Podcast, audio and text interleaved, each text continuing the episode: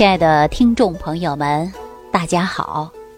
欢迎大家继续关注《万病之源说脾胃》。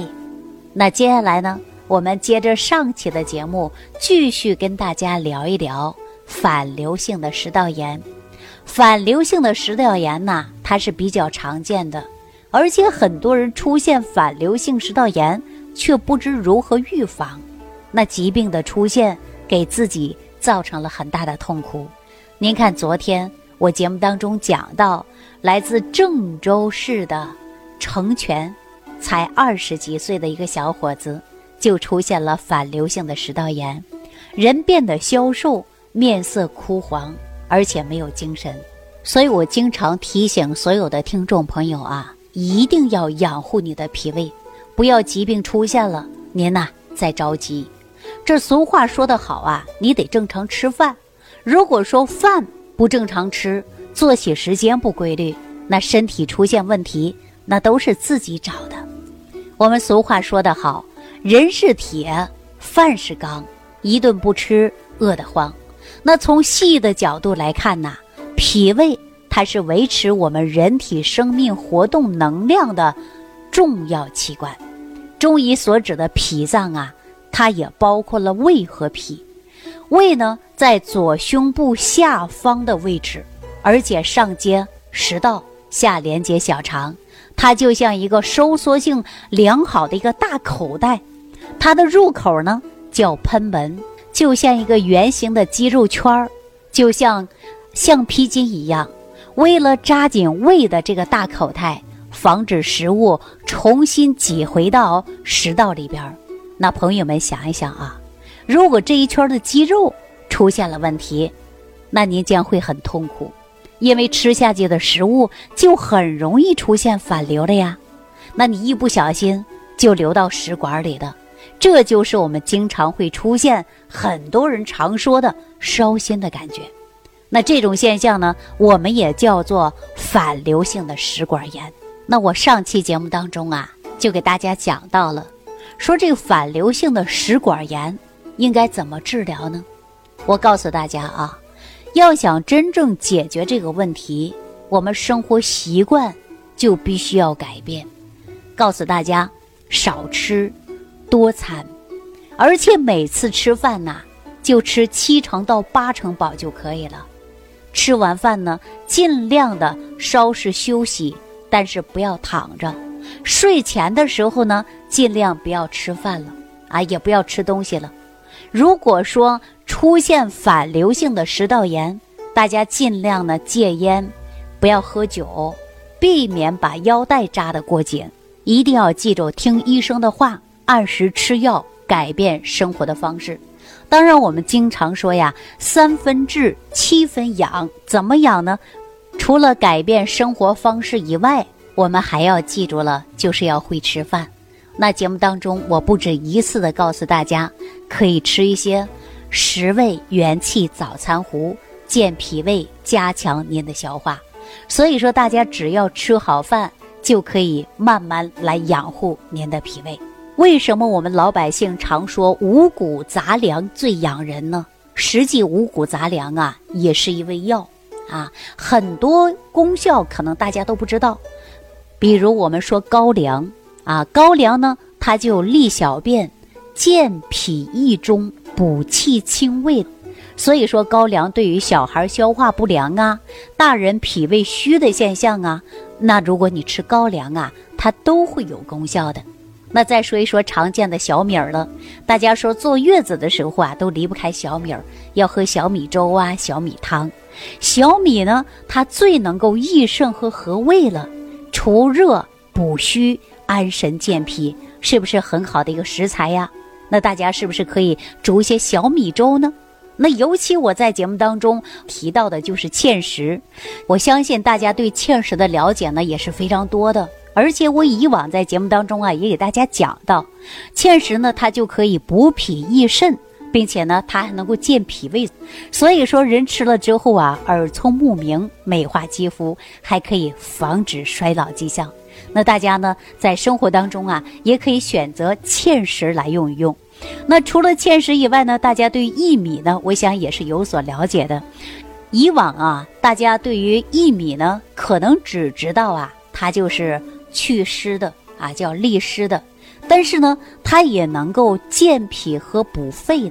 所以说呀，有一些人经常会出现脚气呀、浮肿啊、脸上长粉刺啊，或者是有黑色的斑斑点点呐、雀斑呐、肤色不好啊、皮肤粗糙啊，那这些呢，也可以使用一些薏米。薏米呢，就可以对这些症状啊有所改变了。那在常说的是燕麦，我们现在很多人早晨起来习惯喝燕麦粥，实际燕麦呀也是一个补脾益肾的，又可以止血和消肿的，补脾虚的作用。那尤其我们很多人出现糖尿病的，还有很多人有便秘现象的，那对于吃一些燕麦呢，就有很大的改善。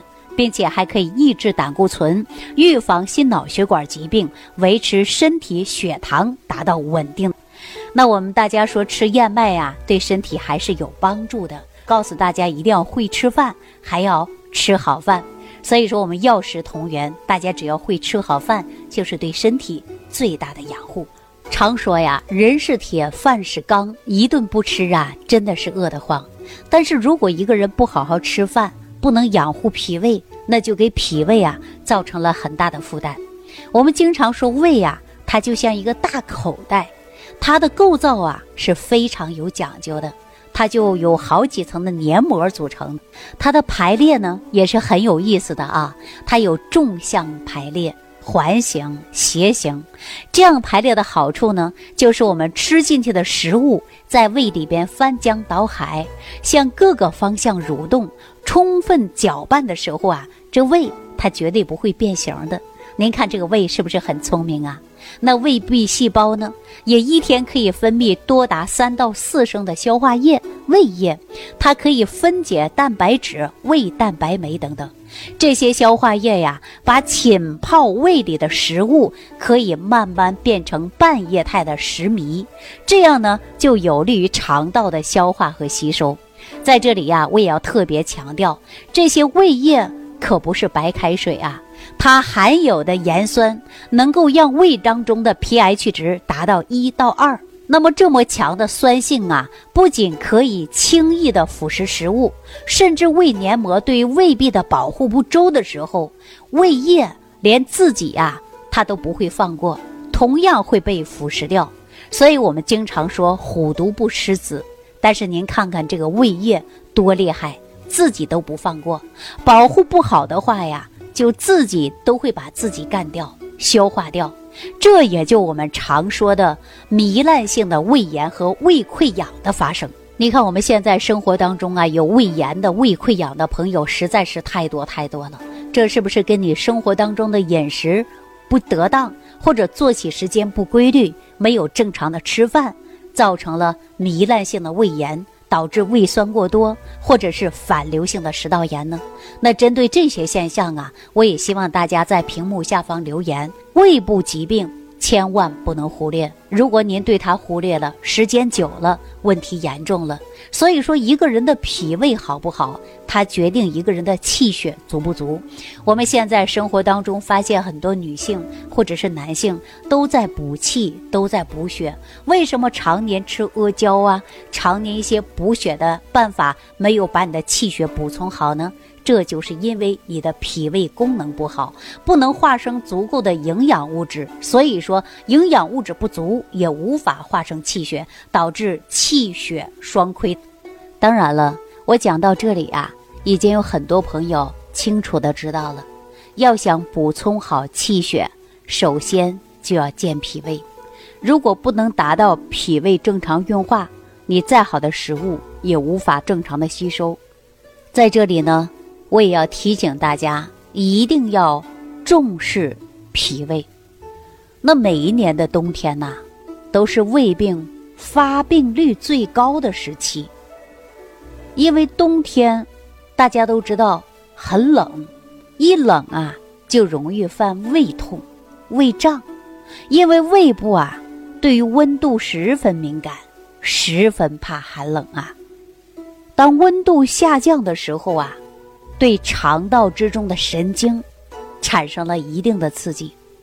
这个时候呢，减慢了肠胃的蠕动，不能正常的消化，就容易出现胃痛、胃胀、不适应的现象。因此啊，在冬季，脾胃阳气受损，胃寒，就容易出现胃脘痛。有的人说肚子疼痛，那就是着凉了；有的人说一着凉，马上就会坏肚子啊，拉肚子迹象。所以说，有的人肚子一疼痛啊，你可以热敷一下，就可以症状明显减轻。因此啊，立冬之后。我们格外的就要保护的胃，啊，进入冬季呢要补，补的就是脾，一定要做好基础。但是胃不好的人呐，一定要少吃柿子。柿子可以清热润肺、祛痰，但是秋季和冬季交替的时候也是很不错的水果。